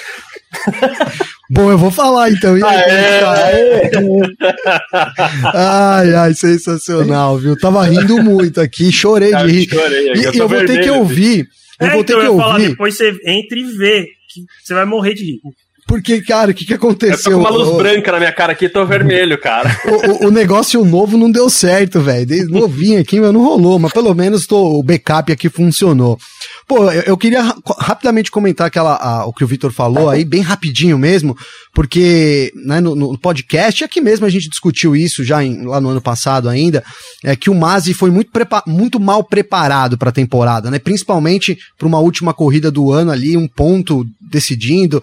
É, eu acho que tudo isso que a FIA escreveu se resume a isso mesmo, né? Essa falta de preparação que o Masi é, tinha, né? Não, não sabia muito o que pensar, essa gaguejada que ele dá ali é, no rádio é, determina isso. Ele não tinha, ele não, não tinha alternativas, né? Eu comento assim, né? Que você vai fazer uma entrevista. Então você fica na sua mente imaginando tudo que vai acontecer na entrevista, tudo que o cara vai falar, e como você vai responder, e aí como você. Você meio que é, vivencia aquela entrevista antes de acontecer. E eu acho que isso. Já é imagina a resposta para já pensar na sua próxima uhum. pergunta, né? Perfeito. E aí você imagina as duas. Pô, e se ele responder isso? E se ele não quiser responder? E se ele ficar bravo aqui, eu vou, pô, vou dar um sorriso falando, ah, eu tô brincando. Você meio que faz todo esse cenário na sua mente, cara, para você poder estar tá bem preparado. E isso eu tô falando de mim aqui, mas qualquer um na sua profissão pode interpretar dessa forma, né? Você, quando vai para uma reunião, você já se prepara. Ó, reunião com o chefe. Que que. Pô, sei lá, fiz alguma coisa ali, vou ficar meio esperto. Você se prepara para o ambiente, né? e o, o, e o Mazzi não estava preparado. Eu ainda acho que é, a, a, correto ali era ter dado a bandeira vermelha, se ele tivesse bem preparado, talvez isso ele tivesse feito de imediato, né, pra, teria poupado todas as críticas que, que recebeu. Poderia ter tido uma confusão ali, até porque é, a gente comentou essa semana que o regulamento colocou ele numa, numa cruzilhada aí sem tamanho também, né? É, o regulamento da Fórmula 1 ele é muito abrangente, ele fala, a gente fala do should, né? Não é should, é could. Tudo lá tá lá. Ele pode, é, ele pode, não deve, né? Igual com safety car. Any cars não é all cars. Agora a gente tem all cars. Todos os carros devem. Então o regulamento também traiu o Masi. Naquele momento, depois do que desenrolou ali, é, qualquer atitude que ele tomasse, ele ia receber crítica. Se ele segura o safety car, é, se, ele, se ele segura os pilotos, ele ia receber crítica dos torcedores da Red Bull e o contrário que ele fez, é, recebeu diversas críticas de quem estava favorecendo, torcendo para Mercedes, ou não só os torcedores, né? Gerou polêmica nisso. Se ele dá a bandeira vermelha, é, muitos teriam falado, pô, mas teria, mas ele teria encerrado essa história. Hoje provavelmente ele seria diretor de prova, né? Então é meio isso que eu tenho para falar. Acho que a FIA endossa isso, né? Essa falta de preparação do Masi, que ficou insustentável também da força, depois da força toda que a Mercedes, a gente sabe, né? O jogo político que a Fórmula 1 exerceu em cima do Masi, acabou, acabou nisso aí. Em que pese tudo isso, eu vou até puxar a mensagem do Reginaldo Torres aqui. Eu quero saber se todos vocês concordam. Eu já digo que sim. mas ele falou assim: Verstappen é campeão, mas. Ele falou: não tem mas em que pese tudo isso, Verstappen é campeão e pronto, acabou sem asterisco, sem, sem ficar levando isso para frente. É, de alguma forma, o mérito dele acabou sendo um pouco ferido, mas não tem nada de culpa dele. Ninguém quis dar o título para o Verstappen, aconteceu ao acaso. É, poderia ter acontecido para outro lado, para o Hamilton, e aconteceu para o Verstappen. Eu acho que não tem mais, né, gente? Alguém tem algum mais nesse título do Verstappen? Nesse título do Verstappen? Eu, eu tenho. Eu tenho. Eu acho então, que. Traga. Não, não. ah, meu Deus. O Vitor já tá rindo. que isso, cara? Aqui, ó, aqui, aqui, onde é que é? Sei Você lá. Já tá fez aqui, a gente ó. rir bastante hoje. É, vai, vamos pelo segundo. Cara, eu acho que tem, sim, é inegável isso. É histórico isso, né? É, eu concordo que o Verstappen mereceu o título, né? Da forma que o Hamilton também merecia. E eu não acho também que nem o Garcia que o Masi definiu a favor de um ou outro longe disso. Já até expliquei um pouco do que eu falei aqui, mas pro público em geral, pra história da Fórmula 1, esse mais, infelizmente, vai sempre existir, cara. Né? Olha, é, entrou pra história, né? Como o título do Senna lá, por exemplo, com, em cima do Prost, do Prost em cima do Senna. É, cara, se você pegar a temporada inteira, é até injusto você colocar aquela ali como, né? Decidiu, decidiu. Mas enfim, cara, eu acho que historicamente esse mas sempre vai haver, mesmo eu também não concordando, achando que é, a decisão, o, o, o título caiu no colo de quem merecia, como, cara, a gente chegou com um ponto de vantagem, entendeu? Um ponto separando os dois, né? Então, qualquer um poderia ser campeão, seria muito merecidíssimo, mas eu acho que esse mais, historicamente, ele vai ser sempre lembrado. Ele estava empatado, né? É.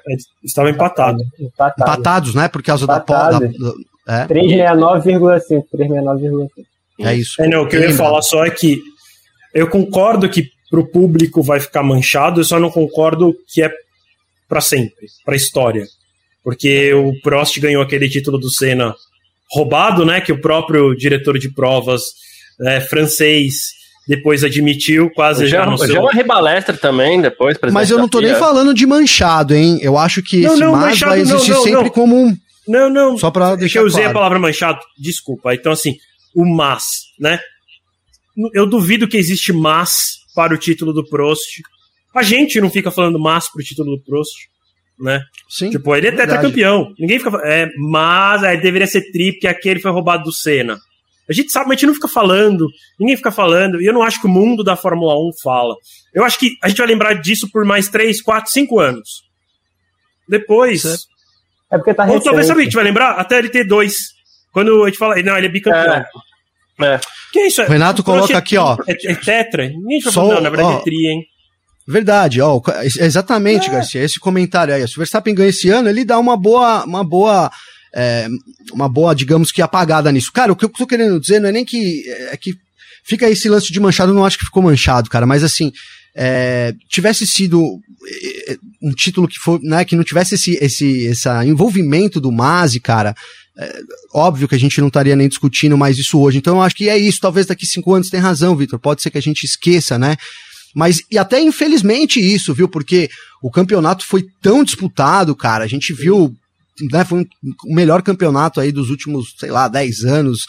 Enfim, cara, foi o melhor campeonato que eu assisti de Fórmula 1. A gente tem bons campeonatos em 2008, enfim, mas para mim foi o melhor que eu pude presenciar né, da, da, minha vida, né? Tenho quase então, 37 anos, então eu acho que isso nunca vai ser apagado, né? Mas o fato do Mazi ter colaborado ali deixa essa, essa não mancha, porque o Verstappen mereceu, deixa essa discussão aí por, alguma, por algum tempo. Vamos ver, né? Talvez eu tenha exagerado que pro resto da vida, Gabriel, porque nada é pro resto da seja. vida, né? É, é, é, é. Pra sempre é muito tempo, mas eu acho que talvez assim, quando a gente for esmiuçar o campeonato de 2021, sempre vai estar lá o Mas. Só que quando a gente for falar assim, ah, ó, 2020 foi o 2019 é, foi o Hamilton, 2020 foi o Hamilton, 2021 foi o Verstappen, 2022 foi fulano. Uhum. Ninguém vai falar, ah, não, mas aquele 2021, hein? Era pra ter e de novo, a gente Hamilton. não fala disso do Prost, né? Eu vou citar uma e, coisa que caraca, eu sei que eu vou ser os caras, os caras assumiram publicamente anos depois que foi, foi proposital, né? Tipo assim, foi consentido, tipo assim, nós demos o título para o Prost para foder o Senna. Se nem hum, assim a tipo gente continua isso. lembrando hoje, faz 30 anos que isso aconteceu, imagina. Eu vou, assim, eu vou, eu vou citar uma coisa aqui que, que, que eu sei que eu vou ser xingado, porque eu vou falar da pior coisa que eu já vi um piloto de Fórmula 1 fazer. A pior, né? Que foi o Senna em 90 jogar o carro para cima do Prost. Você fala, ah, por que a pior? Mas e o Schumacher não jogou para cima do Rio, do Villeneuve? E o Prost não jogou para cima do Senna? Sim mas por uma ocorrência do lance. Veio ali, ah, meu Deus, vou perder o título. Pá, joguei o carro. O Senna, ele entrou no carro, deu a luz verde. Ele, sabia no sábado o que ele ia fazer. Então, eu vou jogar o carro em cima do Prost. Isso é a pior coisa que eu já vi um piloto de Fórmula 1 fazer. Tá, de todas. A gente falou muito do Verstappen no passado. O Schumacher vai... foi desqualificado do campeonato isso. quando fez isso, né? E, mas foi por um reflexo. O Schumacher e o Prost fizeram eu, eu um reflexo na dizer. reação. o, o Senna ele foi premeditado. É, então foi a pior coisa que eu já vi um piloto de Fórmula 1 fazer. Ó, oh, pô, tem Senna ali atrás, eu continuo fã do Senna, a gente não fala muito sobre isso, é, a gente, pô, isso não diminui o tamanho do Senna, foi uma ação que ele tomou. Né? Então, sim, sim. de verdade, inclusive pela temporada espetacular que o, que, o, que o Gavi falou que a gente viveu a semana passada, foram dois monstros, o Hamilton e o Verstappen. É, eu espero que, num, que esse mas que ele ainda existe, talvez na boca de algumas pessoas, realmente ele perca toda a força, assim como a própria atitude do Senna em 90 perdeu a força. Aqui no Brasil não tem tanta força porque o brasileiro, ok, ah, Tudo Senna bem, né? campeão, né? é legal. Campeão. Isso. É, mas assim, é, mas beleza, perdeu a força, né? É, o, o Thiago Fry está até lembrando aqui, o Senna falou assim, ou faça a curva em primeiro, não tem curva. É isso, né? Então, assim, a gente falou muito do Verstappen, mas quem fez isso foi o Senna lá atrás, né? Então, mas beleza, morreu no espaço, porque é um uhum. monstro o Senna. E o Verstappen também é um cara que tá, é candidato a um gigante da história da Fórmula 1. E não foi ele que premeditou, e ninguém ali na direção de prova virou e falou assim: olha, a gente tem que dar o título pro Verstappen. Isso não aconteceu, gente. Isso não aconteceu. Olha, então, Garcia, você diminui. foi muito bom o seu comentário, cara. Muito bom porque me trouxe à tona o meu. Convenceu cara. o Gabriel, eu acho, hein? Não, não é isso. Não é isso. muito porque é seguinte, desisto. cara. Não é isso. De fato, a gente não vai falar, olha, o Verstappen foi campeão em 2000. Vamos fazer aqui uma lista dos campeões. 2020, não sei o quê, 2021 Verstappen, mas podia ser o Hamilton. Não. O que eu quis dizer, cara, foi que toda vez que a gente for analisar a temporada de 2021, a gente Foi o que vai eu falei, esmiuçar, né? Quando a gente for é. esmiuçar, Como a gente... vamos falar sobre 2021. Ah, Exatamente. É, 2021 terminou estranho, hein? Como a vai gente faz em 90. A gente, quando vai, Exatamente. a gente vai falar de 90, a gente vai lembrar do acidente. Por isso que eu acho que o comentário do, do Garcia serviu para fechar mesmo isso. É isso, cara, né? Poderia não ter sido se o Massa, se o Massa tivesse dado aquela bandeira vermelha, né? Ele teria resolvido isso. Sempre quando a gente for analisar essa corrida, em, essa temporada de 2021, é, se você não, não falar disso, é até uma análise é, é faltante. Falta uhum. alguma coisa nisso, né? Então foi meio nesse sentido. Por um lado, o Verstappen, cara, ele vai ser muito mais vezes campeão da Fórmula 1, tenho certeza disso, cara. Ele, eu acho que é, hoje ele provou isso de novo, né? O Verstappen, a, a gente fala daquele fator meio segundo, né? que o Hamilton teve durante muito tempo, até mais em algumas situações. Mas o Verstappen, onde ele chega, ele leva meio segundo. Né? Se você. Ah, a Haas vira 1,31, o Verstappen vai virar 1,30,5, porque é o Verstappen, né? Como o Hamilton também, hoje o Hamilton lá, tudo bem que o Russell errou, mas foi um segundo, cara. Um segundo na Fórmula 1 é uma é, Eu ia falar, e pra mim, se, assim, se o Verstappen é meio segundo, o Hamilton é oito décimos. É, é mas mais milagre ainda. Como o Schumacher fazia, como o Senna fazia. Então, cara, ele vai ganhar muito mais. A carreira dele jamais vai ser manchada por causa disso. Mas sempre que a gente falar especificamente de 2021, a gente vai lembrar que teve um diretor que foi demitido e a não vai ter como deixar isso de lado. Boa. É, mas de novo, assim, o, o, o que, o, o que o, a história do Garcia me fez pensar foi que, ao mesmo tempo, é, a gente não deveria ficar. É, sei lá, desmerecendo ou desvalorizando ou colocando mas e poréns no título do, do Verstappen, até por conta de como o, o Garcia encerrou a fala dele, né? Que ele fala que, no caso do Senna, foi uma decisão do Senna fazer aquilo.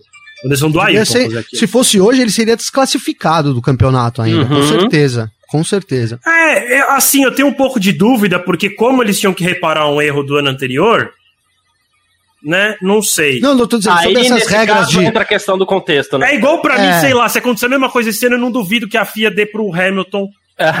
pra compensar, é igual aquele alerta. a FIA faz isso. A FIA faz sim, isso, a FIFA sim. faz isso. Essas federações e... fazem isso. Mas e a FIA deu um é alerta é que... pro Verstappen, né? Lá em, em, no ano passado. Olha, se, se tiver isso, é, vai rolar uma desclassificação. Rolou essa, essa instrução sim, sim, da sim, FIA, né? Não, mas eu digo se acontecer uma situação semelhante do safety car. Entendeu? Nossa, se for tudo igual, é, é, é, raríssimo, mas se for tudo igual. É, se for tudo igual, minha sensação é que a, a, dessas, a, a né? FIA devolve, porque eles já fizeram isso. E a gente vê fazerem isso no esporte, em todos os esportes.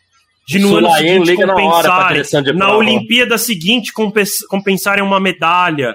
É, sempre houve isso no esporte.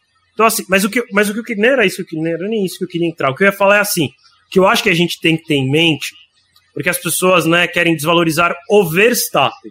É o que eu acho é que o Senna foi o Senna, foi o Ayrton que tomou aquela decisão. Assim como para mim foi o Prost que deixou o carro rolar lá em 89 uhum. e os dois se engancharam. Apesar de eu achar também a manobra do Senna meio agressiva demais, né? É, é que o ponto não é nem isso, o ponto foi a história do corto caminho, né? Ser premeditado para mim é que foi pior. É. A culpa naquele caso foi do Senna a do Schumacher, que eu concordo também com o Garcia, que ali foi um reflexo do tipo, meu Deus do céu, o campeonato tá indo embora. Não! E aí você fecha. Uhum. Tem que ser desclassificado igual, mas eu, eu, daria uma pena menor na cadeia. Pra Era para ter sido desclassificado em 94, inclusive, se a gente fosse. E, né? Isso, é. exato. Verdade, bem lembrado. É, mas assim, eu ainda tenho que ter. Assim, uhum. né? Tipo, meu Deus do céu, diferente, o campeonato tá indo embora. Pá, eu daria um, uns dois anos a menos de cadeia do que pro premeditado, premeditado do Senna. Agora, o do Verstappen, não, não foi ele, ele não que fez nada, o é. ele não pediu pelo rádio, ele não é. fez nada. Ele só fez a parte dele, né, cara? Acabou. E ele trocou o pneu. Então, é, o problema para mim é desmerecer o Max Verstappen. Não, o título dele a gente pode até questionar, a gente pode ter os mas, quando a gente for entrar no detalhe, é, né? Também concordo que quando a gente for falar ano a ano, a gente não vai ficar lembrando, como a gente não lembra de 90 do Senna, e a gente não lembra do ano anterior do Prost ficar, ó, oh, não, ele não deveria ter sido tetra, ele deveria ter sido tri, e o, e o Senna deveria ter sido bi ou tri porque compensa, né? Que é as contas malucas. É, o próprio Schumacher a gente não fica lembrando tanto, né? A gente fala que ele é hepta, a gente não fica falando, e ele bateu no Rio, uhum. e, né? A gente não fica. É, é o resumo da, o, da obra, né, chama cara? de Dick Vigarista, mas no resumo da ópera a gente não fica lembrando disso. Eu lembro mais dele parar o carro em Mônaco na Mirabô do que do, é, que, do, é. que do Rio. É, verdade, bem lembrado. É, o que me incomoda é que as pessoas atacam o Verstappen. É. E ele não tem culpa disso. Né? Concordo. Então, Para mim, esse, esse é o problema dessa história. Agora, fala assim, a hora que for entrar no detalhe, falar, ah, foi uma decisão questionável, o regulamento era meio bizarro. Será que teria. A gente pode. Você, pode falar o que você quiser, né? Você pode questionar. Será que se tivesse sido o contrário, ele teria feito o mesmo? Poder você pode questionar. O que eu acho é que você questione o Masi, questione a FIA, não questione o Verstappen, não questione, não questione o Hamilton. Uhum. Eles não tinham nada a ver com isso. Perfeito, tipo, de perfeito. novo, eles não tinham o que fazer, eles estavam só na pista. O, o Verstappen fez o que tinha que fazer e o Hamilton fez o que ele acreditava que tinha que fazer, que era não trocar pneu. E eu concordo também, Gabriel, que a melhor solução era a bandeira vermelha. Até é, porque o Masi é, é o cara da bandeira vermelha. Ele dá a bandeira vermelha para qualquer coisa. Ele, ele, ele deu bandeira vermelha por, ele deu bandeira vermelha por muito menos durante a temporada toda. Muito menos. Isso é o que eu menos bandeira vermelha. Não deu para entender. É. Não deu para entender. Mas enfim, aí assim, se a gente quer questionar, questione o Masi, não questione o Verstappen. O Verstappen não teve nada a ver com isso. Exato. Concordo, concordo. Não tira nada o mérito do piloto é e do cara é. que, né, da pilotagem dele, não tem nada a ver. Aliás, os dois disputaram até o último segundo, né? Porque o Hamilton foi ultrapassado e depois tentou dar o troco é, ali, Ao mesmo tempo que foi controverso, foi maravilhoso o final. É, foi o melhor é, final que a gente poderia ter sonhado. Que pena que não foi tudo dentro da regra, nos mínimos detalhes. Mas se o Masi tivesse feito do jeito certo, se ele tivesse feito uma volta antes, tivesse dado, sei lá, a gente teria tido a mesma disputa no final e a gente teria comemorado, porque até era essa disputa que a gente queria. Do jeito que tava terminando, e até ia terminar meio chato, né? A gente tava comentando, eu lembro que na época a gente comentou lá tava em dezembro. Com o texto falando, pronto, a ah, gente, né? Putz, o Hamilton pronto. foi campeão, que corrida chata. E em não era nem pelo Hamilton quando saiu o safety car, o pezinho na cadeira aqui ficou assim, ó. Meu Deus. é. Então, a gente até teve o final, final assim, o, a bandeira verde, que a gente merecia. Né? Não estou falando do período de safety car, falando da bandeira verde. Bandeira verde. Ele, bandeira verde na última volta. Foi o que a gente nunca nem sonhou que a gente teria. E até isso contribuiu por um lado. Mas enfim, aí tem toda a polêmica que vem junto. Mas eu acho que a gente já falou bastante sobre esse assunto. Boa. gente, é isso. Mas a gente precisava dar espaço para isso, já que a FIA escolheu o, o dia de hoje para soltar esse relatório. Gavi, como você chegou depois, quer fazer um comentário sobre a classificação de hoje? Cara, quero dizer que, né, errei tudo. Ontem eu vim aqui, falei de Verstappen, Hamilton. Pô, Gavi hoje veio bom. pra fazer a nossa alegria. É, que bom, cara, que bom. É, a gente quer isso, né? Ver ali sete equipes disputando a pole hoje foi, poxa, incrível, né? Incrível. Eu acho que isso vai aumentar ainda com o decorrer da temporada, tá? Acho que a gente vai ter mais as pessoas se aproximando ainda mais aí é, e que, que legal, cara. Queria comentar que eu acho que a gente, o que a gente esperava, né, aconteceu hoje. Claro que o pessoal torcedor da, da Mercedes aí, levanta a mão, é, tá meio chateado, entendeu, com o que aconteceu, desem, falta de desempenho do Hamilton. Acho que isso Mercedes pode recuperar também, mas é isso. É, atendeu muito. aqui tá feliz, hein? Tá feliz aqui, nossa, tá aqui. Ele mandou, ele mandou um recado, vou, vou abrir aqui pro público em geral, nosso. Ele mandou o, o, o o John tá aqui, ele é super fã do Leque, né, e do Leclerc. E aí, Leclerc Pole, veio um áudio do John. Eu até baixei o volume aqui e falei, não, deixa eu ouvir de longe. Vai ter palavrão, play, né? Vai vir. Aí tava assim. É! Eu falei, caramba, velho! Esse grito de E aí, velho. Eu fiquei com pena. pra gente aí. Não, não, eu fiquei com, eu fiquei com pena, fiquei com pena de gritar. Mas foi sensacional, tô brincando, chat, John. É, no chat da minha namorada eu gritei. Ela ficou bolada comigo que ela tava na aula de inglês. Eu gritei, nossa, ela ficou chateada comigo. Mas foi legal demais, só queria dizer isso, né? Hoje foi um dia muita vibe lá no F1 Mania, a redação a gente não parou ali, então foi um dia muito legal. Esse começo, de fato, hoje a gente tem já uma ideia de quem tá na frente, quem tá atrás. Amanhã é corrida, muita coisa pode mudar para corrida. Pô, vou usar aqui a, a Haas, né? A Haas parece que é, se fosse 30 voltas ela ganhava a corrida, né? Mas não são 30, né? São o dobro aí das voltas. É um carro que tem muito problema. É também a Alfa Romeo. Vamos ver, vamos ver como é que vai ser. A gente tem uma ideia de quem é mais rápido hoje, mas amanhã é, pode acontecer muita coisa. É isso que eu queria deixar registrado hoje aqui. Boa, perfeito. Ah, agradecendo, John, obrigado pela sua presença. Boa tarde. Quiser deixar seu recado final aí, como as pessoas fazem para falar com você e tudo mais. Obrigado e boa tarde. Valeu demais pela participação aqui no Parque Fechado hoje, viu? Eu que agradeço vocês pela oportunidade de estar aqui. Agradeço a todo mundo aí do chat que participou com a gente. É, minhas redes sociais é arroba Ferreira Jones no Twitter e é, ferreira.jones no, no Instagram. É, e vamos ver essa corrida de amanhã, espero que a Ferrari ganhe. Boa. Ou, ou, talvez, ou talvez não, né? Porque tem toda essa histórico de quem vence a primeira corrida do ano é o vice-campeão. Então, se, se for nesse, seguir nesse rumo aí, eu vou deixar o Verstappen ganhar. Muito bom. Gavi, obrigado pela presença. Quase esqueci, chamei o Vitor aqui, mas aí já lembrei agora que o Vitor é sempre por último. Então, Gavi, obrigado pela presença, boa tarde aí, deixa o recadão e vamos nessa. Não, cara, queria agradecer aí vocês, todo mundo, o pessoal da, da live, aí o Bruno César, é muito legal, a gente termina uma temporada e começa com a galera sempre junto, né? O, o Raul Pereira, tá aqui o Efraim Oliveira, sempre traz uns comentários bem legais, às vezes meio polêmico, mas manja muito também, o Thiago Barreto Camelier, né, enfim, cara, o Renato Francisco eu não conheço, mas também estou conhecendo hoje aqui. Enfim, quero o Thiago Froé, só para não esquecer do Thiagão que acompanha também nosso em ponto. É isso, queria deixar um abraço para todo mundo e agradecer e dizer que estamos de volta, né? Então amanhã voltem aqui para ver a gente e amanhã eu vou chegar cedinho com o microfone arrumado, não vai ter gazélio, não vai ter palhaçada não. Não, é sensacional, Gabi. Ô, ô Gabi, fala do, fala do podcast. Vou falar do podcast, pois é, pois é. Nosso podcast, Garcia e eu, então, de segunda a sexta-feira, a gente tá sempre no seu player favorito aí de música, com o F Mania em ponto, né? A gente chegou no episódio 355 essa semana. É, muitas horas aí com a companhia 500, de hein? vocês, rumo aos 500. Então, não deixem de acompanhar o nosso podcast aí de segunda a sexta-feira né, por volta da, das 4, 5 horas da tarde, um pouquinho mais às vezes, um pouquinho menos. Então, acompanha a gente lá, aproveita, procura aí já agora, F1 Mania lá no seu player e já segue a gente, ativa lá o sininho também, porque aí quando entrar no ar, você já recebe, já pode sair ouvindo aí. Então é isso. Acompanha o Em Ponto aí, que é uma grande honra sempre dividir esse, esse mic aí com o Garcia. E, claro, sempre aqui no, no, no Parque Fechado. Eu ia falar em dia, né? No Parque Fechado também. A honra é minha, viu? Rapidinho antes do recado final do Vitor, tava quase esquecendo, sabe como que é? Muito tempo que não tem parque fechado. John, uh, seu pódio para amanhã. É, vou ignorar esse fato histórico que eu tinha comentado agora. Eu vou vitória do Leclerc, segundo vai ser o Verstappen, terceiro. Tá, vai ser o, o, o Sainz. O, o Bruno colocou o Magnussen em terceiro. Tudo bem.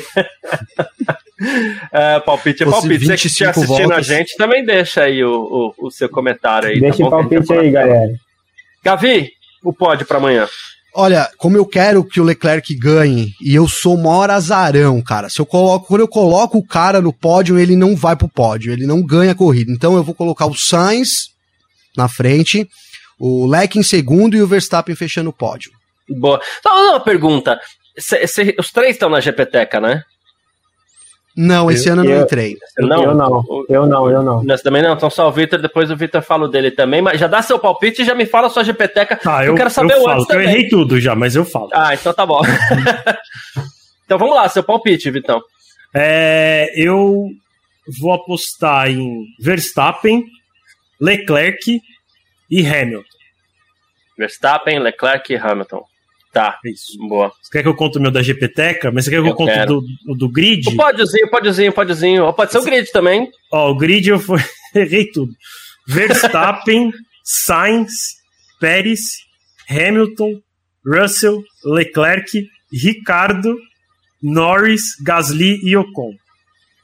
Isso. É, foi triste. Diferente. Mas ó, para corrida amanhã eu apostei. É que é que vamos lá, né? Só para contar pra galera, o GPTeca com bolão bem grande aí que várias pessoas participam, sei lá, tem mais de acho que umas 200 pessoas devem participar, até uhum. mais, né?